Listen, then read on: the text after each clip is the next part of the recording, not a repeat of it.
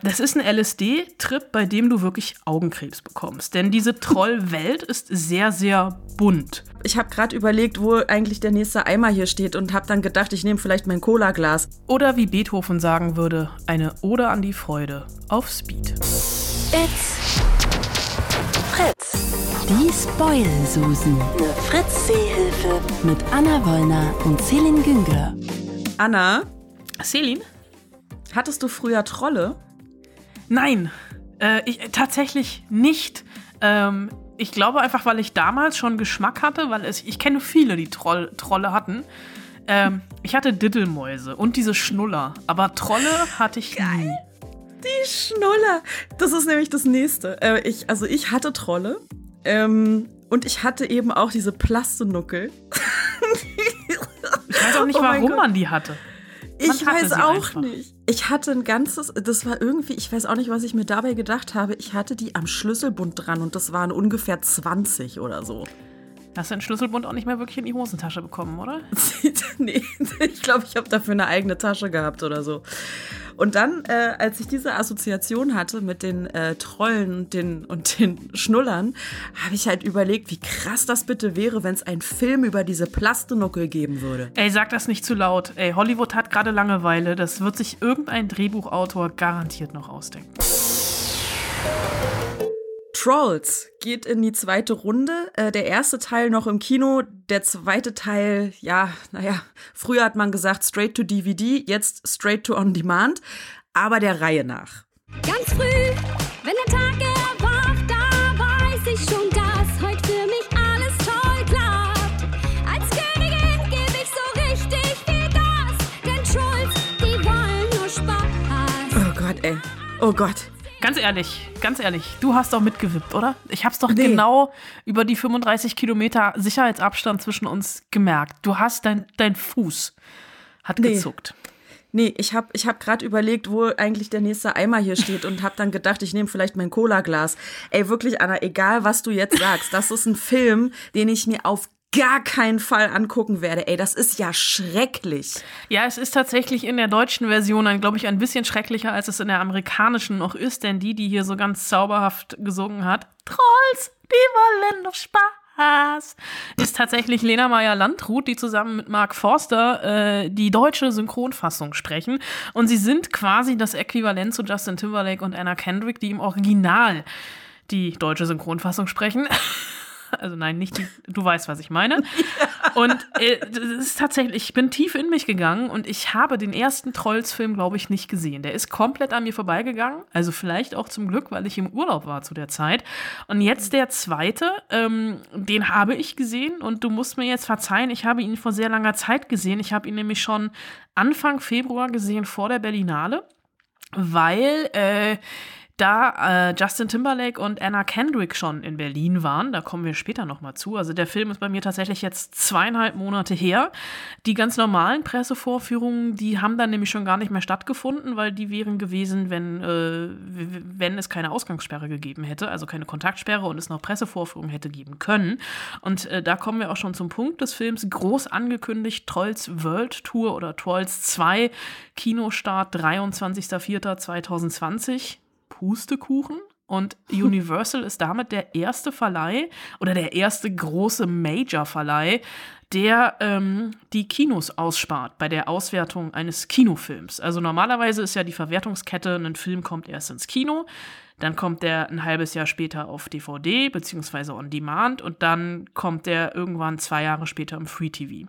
Und diese Auswertungskette ist auch eigentlich verdammt wichtig, damit jeder was vom Kuchen abbekommt. Also die Kinos genauso viel, also die Kinos genauso wie der Verleih, wie die DVD-Anbieter, die Streamingdienste etc. Und hier ähm, werden die Kinos jetzt mehr oder weniger, also nicht nur mehr oder weniger, die Kinos werden übergangen. Es gibt ja auch andere Kinofilme, die gerade straight to Video on Demand gegangen sind, wie zum Beispiel die Känguru-Chroniken, der ja nur sieben Tage bei uns in Deutschland im Kino lief. Und da werden aber die Kinobetreiber, die den Film gespielt haben, bevor die Kinos zugemacht worden sind, an den Umsätzen beteiligt. Und bei Trolls World Tour funktioniert das nicht. Also äh, es findet das nicht statt. Und es ist tatsächlich so ein Versuchsballon. Und viele Kinos sind auch relativ sauer sauer auf den Verleih, weil denen natürlich ganz, ganz viel Geld damit durch den Lappen geht und Geld, was sie eigentlich zum Überleben brauchen. Deswegen kommt der Film bei uns jetzt on demand äh, und jetzt nicht nur exklusiv bei einer Plattform, sondern bei allen Plattformen, die es da so gibt, bei denen man Filme leihen kann. Denn das ist auch das Komplizierte daran. Wir können den Film nicht kaufen, sondern nur leihen. Äh, unter anderem bei Amazon, bei iTunes und bei Sky. Und es funktioniert dann so, dass du dir äh, den Film, äh, also du bezahlst den, der wird bei uns wahrscheinlich 17,99 kosten. So genau steht das zur, zum Zeitpunkt der Aufzeichnung noch nicht fest. Und dann, also ich weiß, es ist jetzt alles ähm, sehr, sehr spekulativ, weil du es eh nicht tun würdest. Oder nicht tun wirst. Aber ist egal. Also, wenn du es denn tun würdest, ähm, würdest du 17,99 bezahlen und hast dann 30 Tage Zeit. Und Aha. sobald du das erste Mal auf Play drückst, hast du 48 Stunden Zeit und kannst, also so wie ich das verstanden habe, theoretisch auch 48 Stunden lang nichts anderes machen, außer Trolls World Tour zu gucken.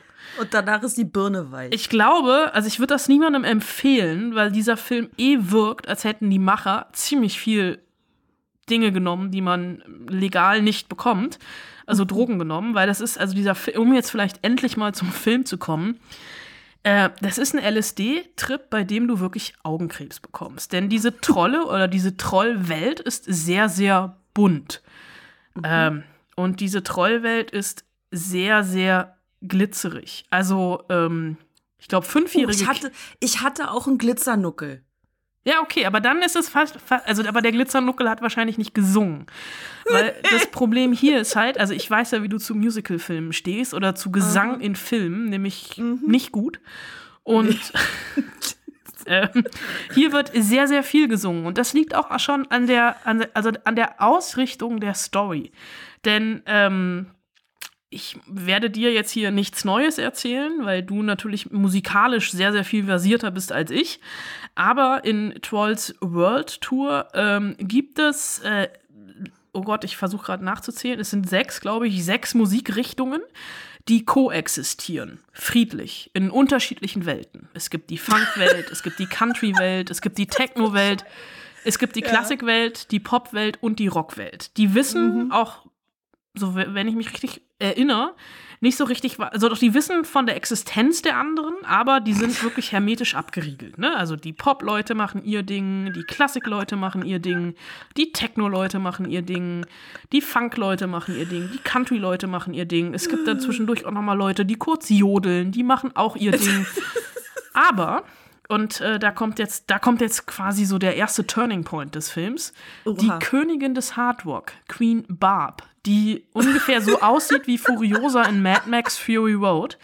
Die hat einen sehr, sehr finsteren Plan gefasst, denn sie will alle andere, anderen Arten von Musik vernichten, damit einzig und allein der Rock die Herrschaft der Welt übernehmen kann, also die Herrschaft der Musikwelt. Und ähm, also quasi, also Queen Barb ist, oh, das ist jetzt ein ganz böser Vergleich, ist sowas wie der Adolf Hitler der Musikszene. Der will alle Okay, anderen das ist einfach. wirklich ein krasser Fall. Ich habe gerade überlegt, eigentlich, weil ich gestern äh, Age of Ultron geguckt habe, ähm, also was war das, Avengers 2, äh, ich habe gerade überlegt, vielleicht so der Ultron oder so. Ja, passt vielleicht besser. Ähm, okay. Äh, jedenfalls will die halt alle anderen vernichten und lockt die deswegen mit einem Plan alle zusammen. Um dann, es gibt so, ähm, das ist so ein großes Motiv des Films, es gibt eine Gitarre mit verschiedenen Seiten und die schwebt so, ist so der heilige Gral der Musik und jede Gitarrenseite hat eine eigene Farbe, weil jede Seite steht, also Seite mit A, nicht mit E. Ja, ist schon klar. jede Gitarrenseite äh, steht für eine Musikrichtung. Und wenn man halt dann die Gitarre anschlägt, harmoniert alles miteinander, ne? Weil wir haben uns ja auch alle lieb, Friede, Freude, Eierkuchen. Aber Ja.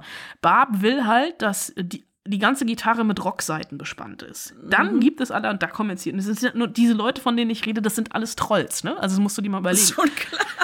Und dann gibt es Poppy, die wird gesprochen eben von Anna Kendrick beziehungsweise von Lena Meyer-Landrut und Branch, also Justin Timberlake, Schrägstrich Mark Forster, und die wollen das verhindern und begeben, machen dann so ein bisschen Inselhopping, weil diese Musikrichtungen halt alles Inseln sind und versuchen halt das Schlimmste zu verhindern und schaffen es natürlich nicht bis zum großen Finale. Und ich kam raus Ich muss zu meiner Schande geschehen, ich habe das ein oder andere Mal, glaube ich, tatsächlich mitgesummt. Also, weil die Musik ist schon geil. Das Ganze wirkt wie so ein zweieinhalb oder zweistündiger LSD-Musikvideoclip auf Speed. Das sind ganz schön viele Drogen. Das sind ganz schön viele Drogen und dann ist das Ganze auch noch in Glitzer getaucht und mit Regenbogenfarben Farben überzogen. Und das ist schon, ähm, also der Film spielt ja tatsächlich also sehr, sehr viel mit Klischees und Stereotypen. Ne? Also dass halt Queen Barb, die, diese Rock, diese Rockerbraut, ne, die ist halt tätowiert, die hat Piercings, die hat schwarze Lederklamotten an, äh, ich glaube lilane Haare oder schwarze Haare. Ähm, und Poppy äh, ist wirklich so ein, so ein, so ein, so ein Pop-Mädchen. Ja. Und ähm, da geht der Film schon in diesen Klischees auf, aber er hat dann halt am Ende, und das ist halt wieder so typisch amerikanisch, diese Botschaft, dass es ja gar nicht darum geht, dass einer alles hat, sondern es geht ja um Diversity, um Diversität, um Vielfalt. Und das ist natürlich hier äh, äh, Metapher auf die Mus Musik bezogen. Es ist wichtig, dass es Jodler gibt. Es ist wichtig, dass es Techno gibt. Es ist wichtig, wichtig dass es hier deinen komischen Rummelbums gibt.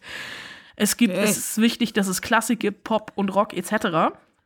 Und die harmonieren halt alle miteinander. Und die sind natürlich auch alle abhängig voneinander. Also ohne das eine gäbe es das andere nicht. Und das kann man ja wunderbar übertragen auf die Welt, in der wir leben. Je diverser sie ist, desto schöner, vielfältiger, reicher etc. Also ich fasse kurz zusammen. Im Prinzip ein, äh, ein Hoch und eine Hymne an eine Ode an die Diversität, nur halt als mh, Metapher mit Holzhammer-Methode, aber der Holzhammer glitzert. Oder wie, so Bet ungefähr? oder wie Beethoven sagen würde, eine Ode an die Freude auf Speed. Ah ja. Ah, Mhm, mhm. Ja, schön. Oder auch nicht. Ähm, trotzdem interessiert mich natürlich, ähm, ob ich den Film jetzt gucke oder nicht, äh, was Justin Timberlake äh, zu sagen hat. Denn Justin Timberlake, den schätze ich tatsächlich sehr, auch wenn es nicht meine bevorzugte Musikrichtung ist. Ähm, trotzdem war ich tatsächlich auf einem Konzert mal bei ihm und war wirklich zutiefst beeindruckt, was der Typ da mit seiner Crew auf die Beine stellt. Das ist wirklich unfassbar. Du hast ihn getroffen ähm, bei der Promorutsche zu dem Film, die ja zu einem ähnlichen Zeitpunkt stattfand, nehme ich an, äh, wo du auch den Film gesehen hast, also vor Corona selbstverständlich. Ähm, was, was hat er da, was, was war da so los? Du hast ja ihn zusammen mit äh, Anna Kendrick getroffen. Ne? Genau, das war total durchgetaktet, dieser Tag. Also ich musste erst eine halbe Stunde mit Lena Meyer-Landrut reden, dann musste ich eine halbe Stunde mit Mark Forster reden, um dann eine Viertelstunde mit JT und Anna Kendrick zusammen reden zu können. Äh, also JT, ich darf JT zu ihm sagen, weil wir haben uns tatsächlich schon mehrfach getroffen und als ich ihn das letzte Mal getroffen habe, äh, das war in Toronto beim Filmfestival, da war der wirklich auf Drogen. Da hat er keinen zusammenhängenden Satz rausbekommen. Der wirkte der wirklich wie nicht von dieser Welt. Der hat keine einzige Frage wirklich beantwortet. Da, damals ging es um diese Netflix-Doku JT and the Tennessee Kids. Ähm, also seine Konzert-Doku-Show, äh, die auf Netflix ist. Und deswegen war ich so ein bisschen, boah, ey, scheiße, irgendwie zwei Tage vor der Berlinale. Ich verbringe die nächste Zeit eh nur mit Interviews. Jetzt muss ich auch noch Justin Timberlake treffen. Also so gefühlt, ne? Ich weiß, es ist Jammern auf sehr, sehr hohem Niveau, vor allem, weil heute wäre ich froh, auch nur irgendjemanden zu treffen, egal ob es Justin Timberlake oder die Wildecker Herzbuben sind, wobei nee, die leben, glaube ich, nicht mehr. Egal. Du weißt, was ich meine.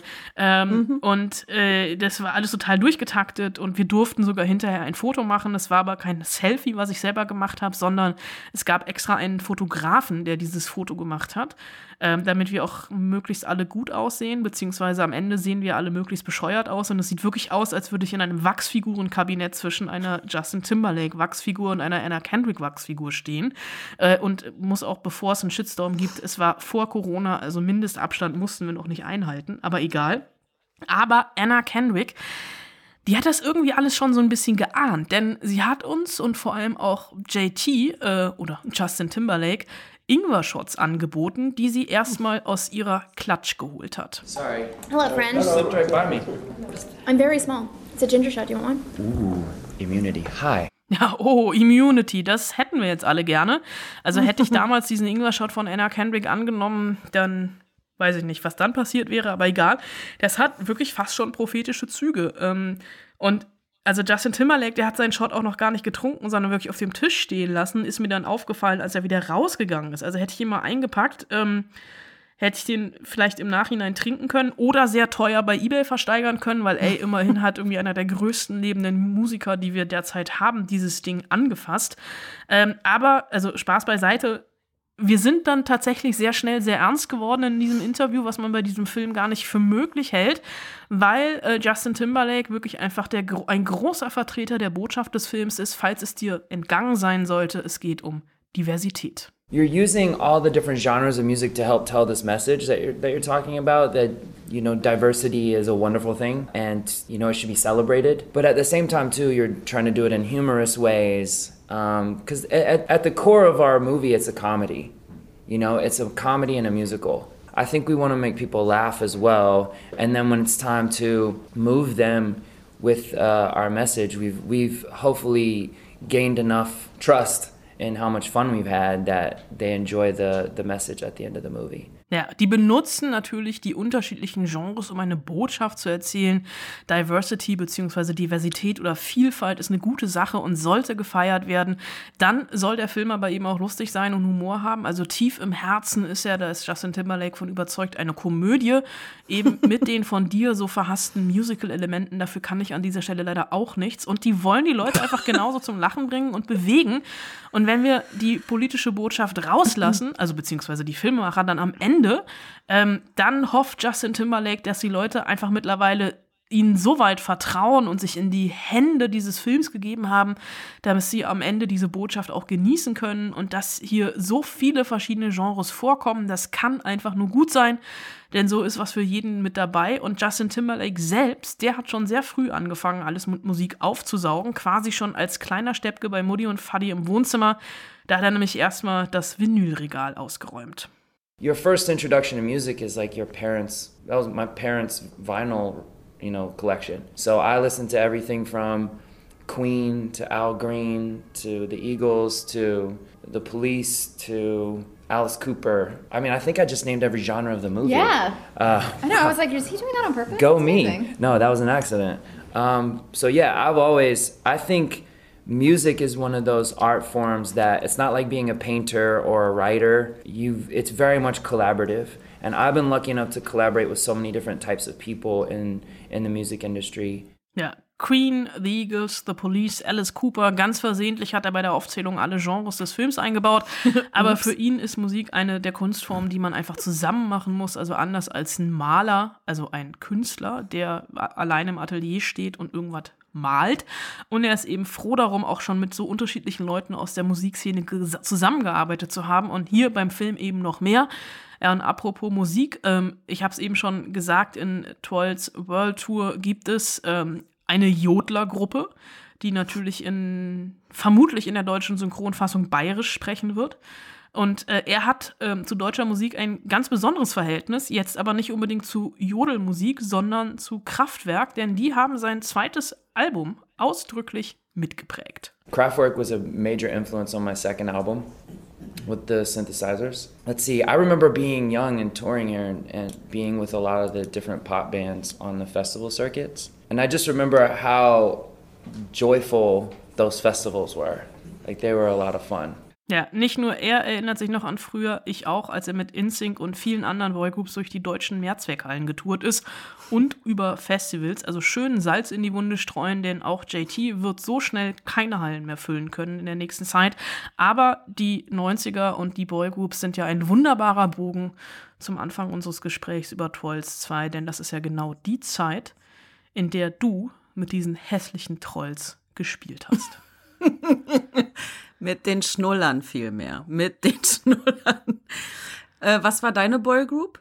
Das möchte ich an dieser Stelle leider nicht sagen, nicht, nicht öffentlich machen, weil es ist sehr, Leider. sehr peinlich.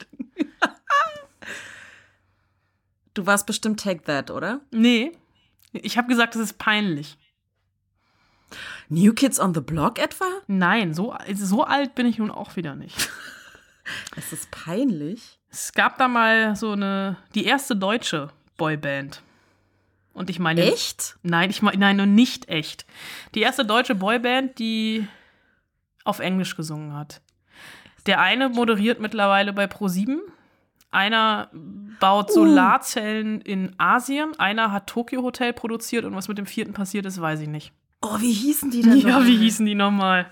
Oh Gott, du meinst Daniel Aminati, oder? Genau. Ach, wie hießen die denn nochmal? Oh, ich krieg's nicht zusammen. Ja, das ist deine Hausaufgabe bis zum nächsten Mal rauszufinden, wie die Boygroupies, von der ich Poster überm Bett hängen hatte. Daniel Aminati folgt mir lustigerweise auf Instagram. Ich, ich habe keine Ahnung warum. Ah, guck mal. Aber an. als das passierte, dachte ich, okay, jetzt habe ich alles erreicht, wovon ich mit elf geträumt habe. Jetzt kann's nicht mehr besser werden. Jetzt wird's nicht mehr besser. Okay, aber ich oute mich dann auch. Ähm, East 17 war mein Ding.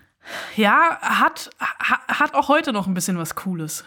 Be Ja, ne? Also- ja, finde ich auch. meine nicht. Nee. Aber hey, East 17 moderieren nicht bei Pro7. Das Daniel Aminati schon. Und ich Oh, glaube, ich habe East 17. ich könnte noch jedes Lied mitsingen. Ich tue es jetzt nicht. Ich habe East 17, wo war denn das? Ach, an Silvester, als die Welt noch in Ordnung Stimmt. war, vor Corona. Da sind die aufgetreten am Brandenburger Tor oder sowas und ich habe es im Fernsehen gesehen und sagte, Alter, von East 17 existieren jetzt noch zwei Leute in, in East 17. Die anderen beiden wurden ausgetauscht, beziehungsweise machen einfach nicht mehr mit. Also völlig sinnlos. Naja, nur Enttäuschung. Was mich zur nächsten Haus, also zur Hausaufgabe bringt, tatsächlich. Nicht die Enttäuschung, sondern eigentlich die äh, Menschen, die man eigentlich von woanders kennt, die aber dann doch äh, in Filmen mitgespielt haben. Und ähm, wir haben äh, Zuschriften von euch erhalten, also Mails. Und ähm, da seid ihr auch ein bisschen auf Serien ausgewichen. Deswegen würde ich jetzt auch noch mal die Serien mit äh, reinnehmen. Ähm, Das zumal ich auch geschummelt jetzt? habe. Ja, komm. Ich habe auch geschummelt. Okay. Ich nicht. Ja, du, du bist ja, du bist ja auch Anna Wollner, die Film- und Serienexpertin. Du hast ja, du kennst das ja sowieso alles auswendig. Du musst ja gar nicht mehr irgendwo bei deinen DVDs gucken oder im Internet oder so. Bei, das ploppt ja in deinem Gehirn so auf. Du bist ja ein wandelndes Filmarchiv. Ja, tatsächlich meine, ähm, mein, mein Platz 1, ähm, da wirst du mich wahrscheinlich schelten. Jetzt bin ich aber sehr gespannt. Äh, ihr habt uns geschrieben an spoilsusen.fritz.de. Das könnt ihr bei der Hausaufgabe für nächste Woche übrigens natürlich auch machen. Wir freuen uns immer sehr. Welche Hausaufgabe das sein wird, gibt's am Ende dieses Podcasts. Ähm, genau, Elisa hat uns geschrieben. Ja, darauf bin ich natürlich gar nicht gekommen, ne? Ich dödel. Auf Platz drei ist äh, Eight Mile beziehungsweise Bodyguard, also irgendwie beides, denn sie schreibt stellvertretend für Filme mit Rappern oder Sängerin. also Eight Mile war Eminem, Bodyguard war Whitney Houston. So. Ähm, Platz zwei war ist Space Jam für Elisa, stellvertretend für Filme mit Sportlern. Ich überlege gerade, gibt es noch welche? Bestimmt. Bist du noch dran, Anna? Ich bin noch dran, ja. Ich höre dir zu. Okay.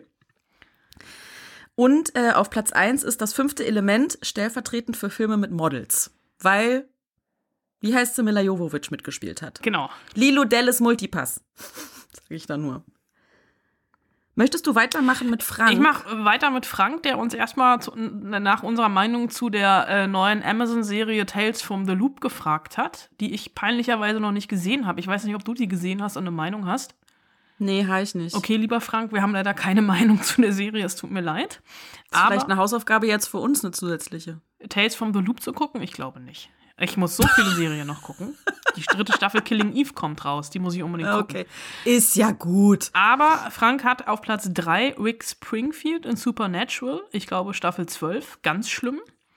Platz. Ich musste das, Moment, ich bin ja riesen Supernatural-Fan. ja. Ähm, und äh, weine jetzt schon, dass die Serie mit der nächsten Staffel, Staffel 387 gefühlt, ähm, zu Ende geht. Ich musste tatsächlich erst mal gucken, wer Rick Springfield überhaupt ist, weil ich den Musiker nicht kenne. Ähm, aber ja, er war eine Inkarnation von Satan. Okay. Auf Platz 2 Rihanna in Battleship. Ging so. Den Film fand ich ganz okay, aber Rihanna singt besser. Äh, Platz 1 Madonna in eine Klasse für sich. Noch heute für mich ein klasse Film. Also bei Battleship äh, gehe ich mit. Ich fand den Film halt auch ganz furchtbar. Aber da spielt Alexander Skarsgård mit, glaube ich, und deswegen kann der gar nicht schlimm sein. Ich bin halt immer noch, also wie man auf so eine bescheuerte Idee ka kommen kann, Schiffe versenken zu verfilmen. Dass da nur Murks bei rauskommen kann, ist jetzt nicht unbedingt eine Überraschung. Man könnte ja auch mal, äh, wurde Schach schon verfilmt? Könnte man ja auch mal machen. Nee, aber es gab irgendwann, Monopoly sollte mal verfilmt werden. Also es gibt so ein paar Brett, ich meine, bei Jumanji hat es funktioniert, aber Ja, gut. Aber das Brettspiel wurde ja da für den Film erfunden. Also das gab es ja vorher noch nicht. das stimmt. Wir könnten ja mal Mensch, ärgere dich nicht verfilmen, Anna. Wir beide einfach. In einem Kammerspiel. oh. Und in jeder zweiten Szene werde ich aufspringen und singen und tanzen, nur um dich zu ärgern. Okay, das wird schön. Ähm, dann mache ich weiter mit Thorsten, wenn es recht ist. Sehr gerne. Thorsten, äh, Thorstens Platz drei ist das fünfte Element mit Mila Jovovich. Dann auf Platz zwei ist Star Trek 6, das unentdeckte Land, äh, mit der unglaublichen Iman als Formwandlerin. Ist das ein Model? Du, bei Star Weißt Trek du bin das? ich raus. Aber bei der Frau vielleicht nicht? Stimmt. Bei, bei Frauen normalerweise nicht, aber warte mal. Ich weiß nicht, wer das ist. Ach, ist ein Model. Ein somalisches Fotomodel und Schauspielerin. Iman Okay. Abdul-Majid. Oder so. Ich glaube, ich habe auch ein Gesicht vor Augen. Majid. Ähm, Iman. hat die Ab- so ganz, ganz, ganz, ganz kurze Haare? Nee. Oder so eine Glatze sogar? Schon ein bisschen älter, Jahrgang 55. Ja. Äh. Nee. Und ich kann mich an Star Trek 6 wirklich nicht Also vielleicht mehr hatte sie da erinnern. eine, Kla eine Kla warte. Glatze. Ist immer schön, Anna Wollner beim Googlen zuzuhören. Stimmt. Äh, nee, sie hatte keine Glatze in Star Trek 6. Ich könnte jetzt Na schnell ja, über gut. WhatsApp ein Foto schicken, aber das ist unlauterer Wettbewerb. Davon haben vor allen Dingen die Leute nichts, die jetzt den Podcast hören. Das stimmt. Und auf Platz 1 äh, von Thorsten ist mit Abstand, wie er schreibt, Precious mit der ungeschminkten Mariah Carey als Sozialarbeiterin und Lenny Kravitz als Krankenpfleger. Hab sehr geweint bei dem Film. Ja, da hat mir Mariah Carey auch sehr gut gefallen in der Rolle. Egal, ich mach, Machst du, ja, ich habe Precious gesehen. Was wolltest du mich fragen, ob ich Precious gesehen habe? Nee, ob du weitermachst mit Paula. Ach so, ja, ich mache ich mach weiter mit Paula. Paula hat auf Platz 3 Vajana, wo Dwayne The Rock Johnson Maui spricht und als ehemaliger Wrestler, der mittlerweile hauptberuflich Schauspieler ist, einen der besten Hits des Films schmettert. äh, hat Paula letzte Woche nicht auch Vajana in die Hausaufgaben geschmuggelt? Ja, Ich, ich merke, erkenne da ein Muster. ich erkenne da auch ein, Muster. Platz 2 ist Stars Born. Ich finde La Lady Gaga in diesem Film einfach nur großartig, vor allem, weil man sie dort einmal komplett anders sieht. Und auf Platz 1 Mehr Jungfrauen küssen besser. Der Film hat mich im Teenageralter sehr berührt, berührt und ich finde Cher als freizügige, moderne Mutter in diesem Film sehr gut besetzt. Liebe Paula, gucke dir bitte Mama Mia 2 an und die Gesichtsüberreste von Cher und überdenke deine, deine Wahl. Ja, du, Zeiten ändern sich, ne? Ja, Dinge bei, verändern bei, sich. Nur Chers Gesicht nicht. Nur Scherzgesicht nicht. Da kenne ich aber noch ein paar Kandidaten. Hab jetzt am Wochenende ähm, Céline Dion gesehen. Uh. Meine Güte. Was ist denn da los, ey? Die hat sich ja überhaupt nicht verändert seit Ich hab- 30 Jahren. Ich habe da auch, also du meinst dieses YouTube-Konzert, ne? Ja, genau. Da habe ich Sarah Jessica Parker gesehen und musste fünfmal hingucken. Weil? Weil ich sie nicht, also weil sie so, also sie sah quasi aus wie die kleine Schwester von Carrie in Sex in the City. Die kleine. Die kleine Schwester, die jüngere Schwester wohlgemerkt. Da weiß ich auch nicht. Was ist da nur los? Die Leute haben wahrscheinlich zu viel Geld für ihre ganzen Operat. Nein, die sind natürlich nicht operiert. So sieht man halt aus, wenn man in Hollywood ist. So. Ähm, soll ich weitermachen? Ich habe mir ja auch Gedanken gemacht. Mach du bitte weiter. Okay. Mein Platz 3, äh, hier ist die Schummelise am Start. Äh, Henry Rollins in Sons of Anarchy Staffel 2.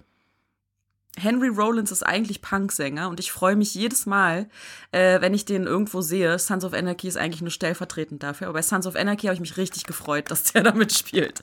Der hat halt, ist so ein Typ, der ist riesig, hat einen Stiernacken, einen relativ winzigen Kopf im Verhältnis zu seinem Körper. Also eigentlich so ein bisschen wie Dwayne The Rock Johnson, nur halt in Punk. Weißt du? Ähm, du machst deine Hausaufgabe gerade nebenbei, ne? Das höre ich Nee, ich habe gerade festgestellt, dass ich die Hausaufgabe falsch beantwortet habe. doch. Ich mach mal weiter. Mach mal weiter. Mein Platz zwei, und da ist so ein bisschen, was war zuerst da? Äh, das Ei oder das Huhn? Ähm, Jennifer Lopez in The Cell. Ja. Ähm, ich hatte kurz vor dieser Aufzeichnung dieses Podcasts hatte ich eine kleine äh, Diskussion darüber, ob Jennifer Lopez jetzt eine Schauspielerin oder eine Sängerin ist und was zuerst da war. Für mich ist, war sie, Sie zuerst Sängerin. ja. Genau. Und äh, dann aber, ich habe dann auch geguckt, nachgeguckt tatsächlich. Also sie hat Mitte der 90er hat sie ihren äh, großen Plattenvertrag unterschrieben und da hat sie aber auch schon tatsächlich geschauspielert in Nebenrollen. Aber naja. So. Und mein absoluter Platz eins ist ähm, 22 Jump Street. Diplo. Der Wer? DJ, der, der ist ein DJ, Diplo, ist auch Mitglied von Major Laser, falls dir das was sagt. Das habe ich schon mal gehört. Und der legt auf an diesem Strand, wo da dieser, ähm, dieser Spring Break ist. Ah, ja, okay. In 22 Jump Street. Und dann sind da diese ganzen Leute an dem Strand und dann müssen hier äh, die beiden Channing Tatum und der andere, Jonah Hill. Jonah Hill, müssen dann, äh, ja, jagen dann da ja irgendjemand, diese, ach, dieses Mädchen da, was da total durchdreht und so, na, egal. Und zwischendurch macht halt Diplo da seine Show und es ist halt so eine richtige EDM-Rummelbums-Show mit Pyro und Piff, Puff, Puff und allem drum und dran und ist totaler Kindergarten. Und währenddessen latschen da halt diese Leute mit den Waffen rum. Ähm, das ist wirklich, das ist so lustig. Und ähm, ja, Diplo hat da äh, sehr schönes schauspielerisches Talent, indem er einfach keine Miene verzieht, während Dinge um ihn herum explodieren. Ich find's super. Ich darf jetzt auch keine Fertig. Miene verziehen, während du um mich rum explodierst. Weil ich habe die Hausaufgaben falsch verstanden. Habe ich aber auch gerade erst gemerkt. Äh, ich habe wahrscheinlich wieder nicht so richtig zugehört. Dabei habe ich es richtig aufgeschrieben. Ja? Also hier steht auf meinem Notizzettel, äh, schwarz auf gelb, die besten Filme mit Menschen, die man eigentlich von woanders her kennt. Ich habe jetzt aber daraus gemacht, äh, so ein bisschen die absurdesten Gastauftritte von Leuten, die eigentlich keine Schauspieler sind und trotzdem mal im Film auftauchen. Es sind explizit nicht die besten. Also ich weiß, dass ich, ne, dass ich, sitzen, okay. dass ich sitzen bleibe, aber ich glaube, ich werde trotzdem den einen oder anderen Lacher jetzt ähm, äh, Ja, doch gut. hervorrufen. Und da ich immer schon der Klassenclown war, geht mir auch der Lacher vor der guten Note. Okay. Der erste, das ist tatsächlich, das ist ja immer meine erste Assoziation, schreibe ich ja direkt auf. Und es gab vor ein paar Jahren, wenn nicht sogar vor ein paar Jahrzehnten, eine Tatortfolge. Ist ja auch ein Film, sogar eine Serie, beziehungsweise eigentlich eine Reihe, Ja. in der Berti Vogts, damals noch unser Bundestrainer, einen Nachbarn gespielt hat und am Ende des Films mit einem Kaninchen im Arm an, in einem Schaukelstuhl sitzt. Wollte ich nur mal gesagt haben. Aha. Ja. Finde ich gut. Auf Platz zwei habe ich Keith Richards in Fluch der Karibik als Johnny Depps Vater. Ah, stimmt. Ja. Ja. Mhm. Es funktio funktioniert halt auch nur so semi. Und der bescheuertste ähm, Gastauftritt von einem Menschen, der eigentlich relativ oft vor der Kamera ist, aber einfach nicht schauspielern kann. Warte, Daniel Aminati. Nee. Heidi Klum in Ocean's 8. Die Oh. bei der Ball äh, Gala die Treppe runtergeht und sich irgendwie, ich glaube, zu Sandra Bullock umdreht und sagt, oh, das ist aber ein schönes Kleid. Und die wird es wahrscheinlich hundertmal gemacht haben. Und irgendwann wird ähm, die Regisseurin die Hände, oder den Regisseur, der Regisseur, ich glaube, es war sogar ein Regisseur leider, über dem Kopf zusammenschlagen und sagen, weißt du, Heidi, wir lassen es einfach. Ich nehme irgendeinen von diesen Takes, die sind alle scheiße.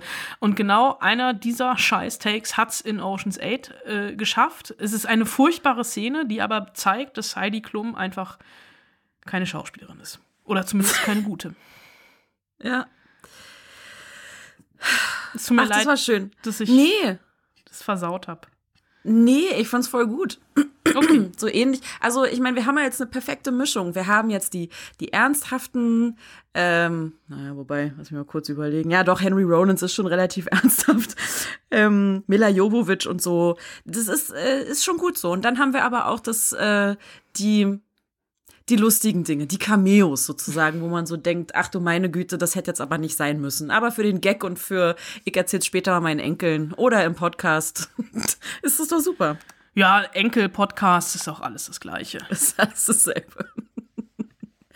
So, jetzt wird's ein bisschen schwierig für mich. Also ich bin ja, ich bin ja gerade dabei, äh, die ganzen Marvel-Filme noch mal zu gucken. Ja, wo ne? seid ihr? ähm, Gestern haben wir Age of Ultron geguckt. Ja. Also Avengers 2 Ja. ist das. Ähm, und da sehe ich natürlich die ganze Zeit Chris Evans als Captain America. Ne? Ja. Bei Apple Plus darf der jetzt aber auch mal was anderes spielen. We have some bad news on the case. The print we lifted from the victim is from your son. There's got to be an explanation. They go to the same school. Jacob's in his class. Yes, we know that. Lynn, have you arrested my son? I swear I didn't do it. We believe you. Defending Jacob heißt diese Serie, ist eine Miniserie, in der Chris Evans einen Anwalt spielt, dessen Sohn des Mordes bezichtigt wird, richtig?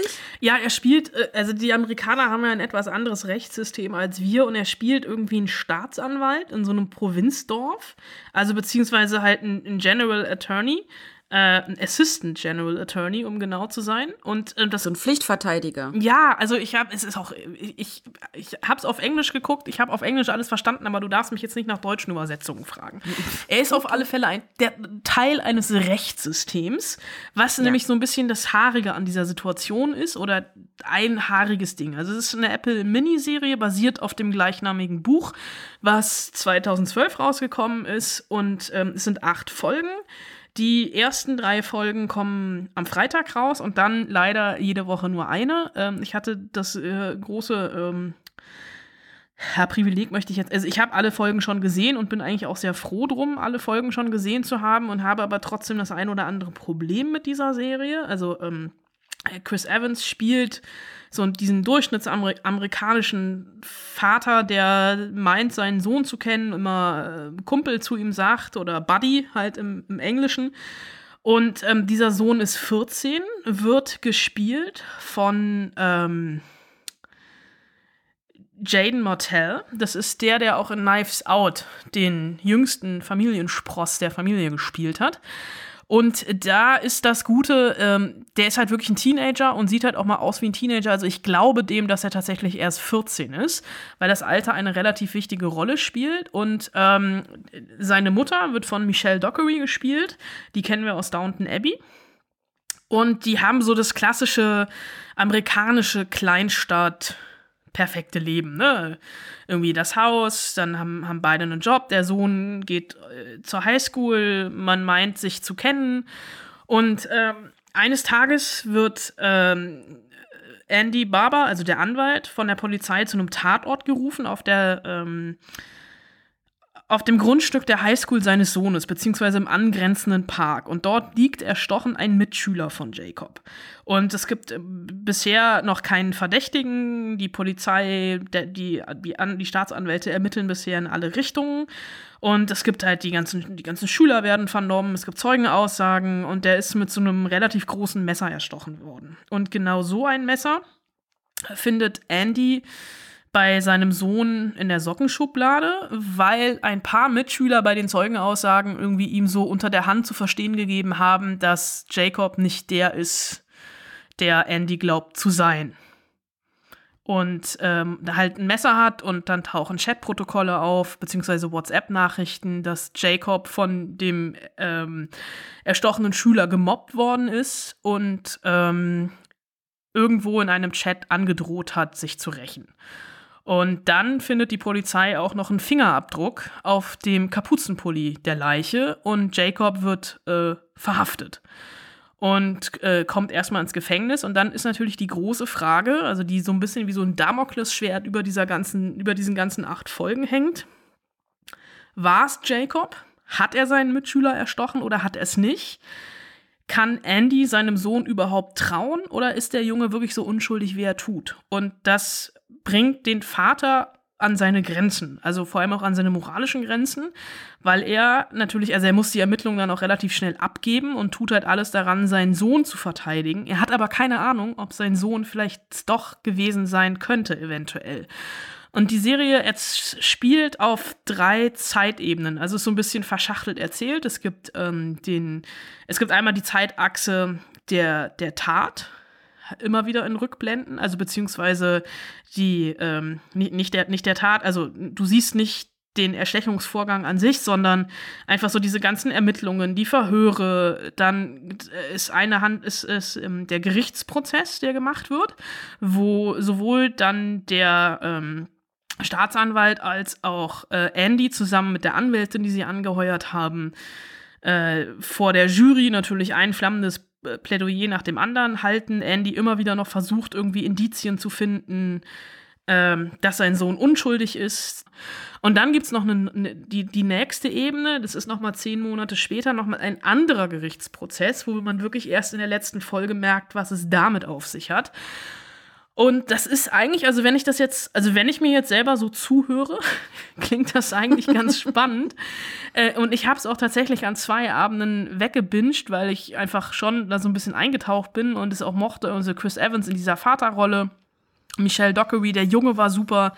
Die Serie ist allerdings sehr, sehr düster und äh, also jetzt nicht düster im Sinne von, also sie sieht halt wirklich einfach dunkel aus. Die ist unglaublich dunkel ausgeleuchtet etc. Ähm, aber am Ende funktioniert die halt nur genauso wie jede andere Crime-Serie auch funktioniert, weil wir halt am Ende einfach nur wissen wollen, ob er unschuldig ist oder ob er es war. Und das irgendwie als äh, Motivator für acht Folgen zu haben, das hängt in der Mitte so ein bisschen durch.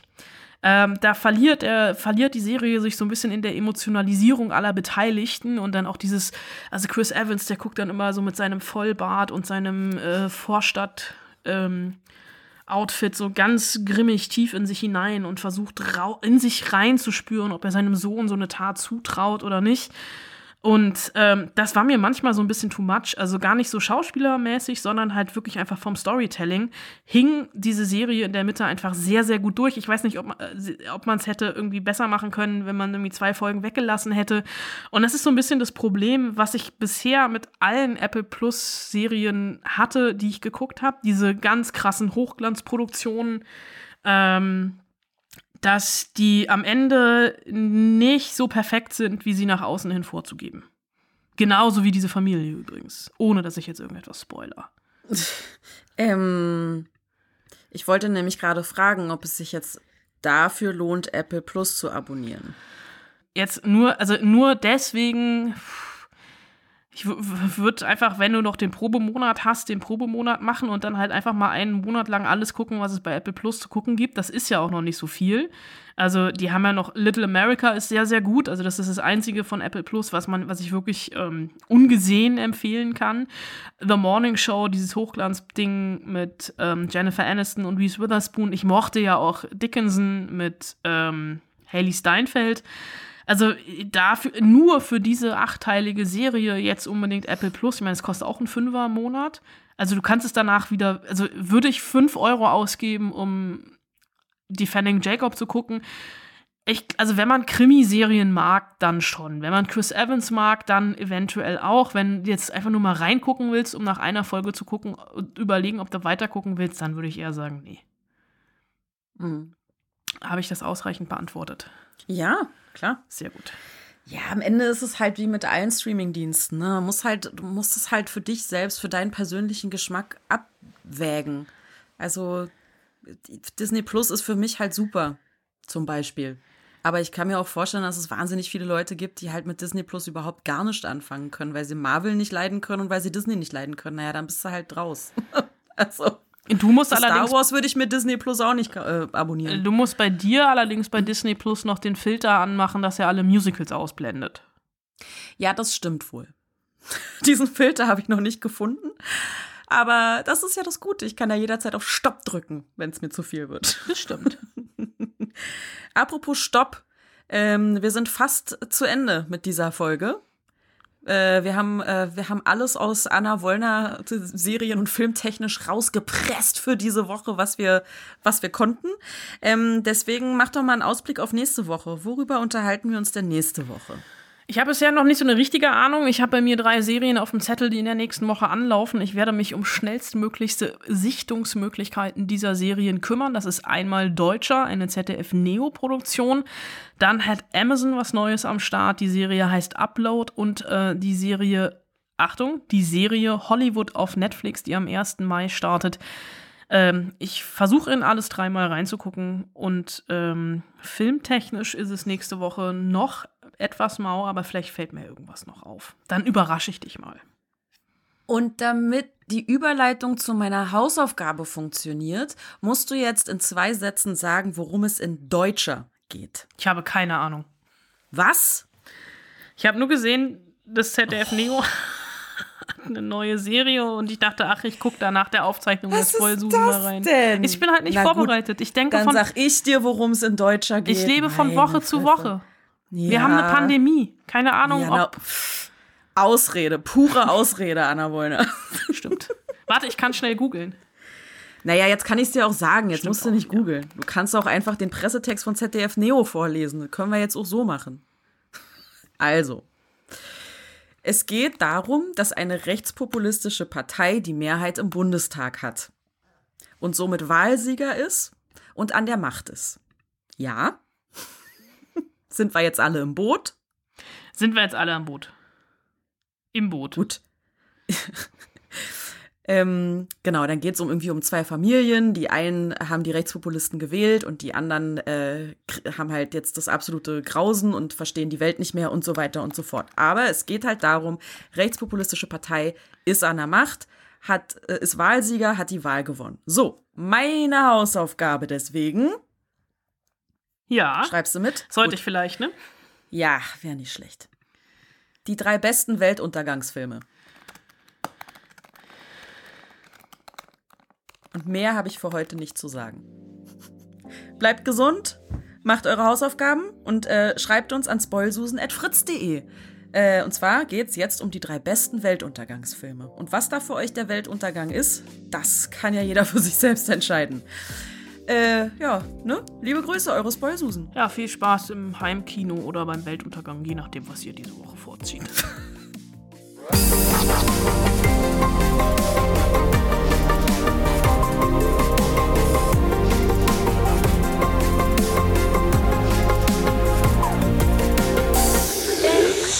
Fritz.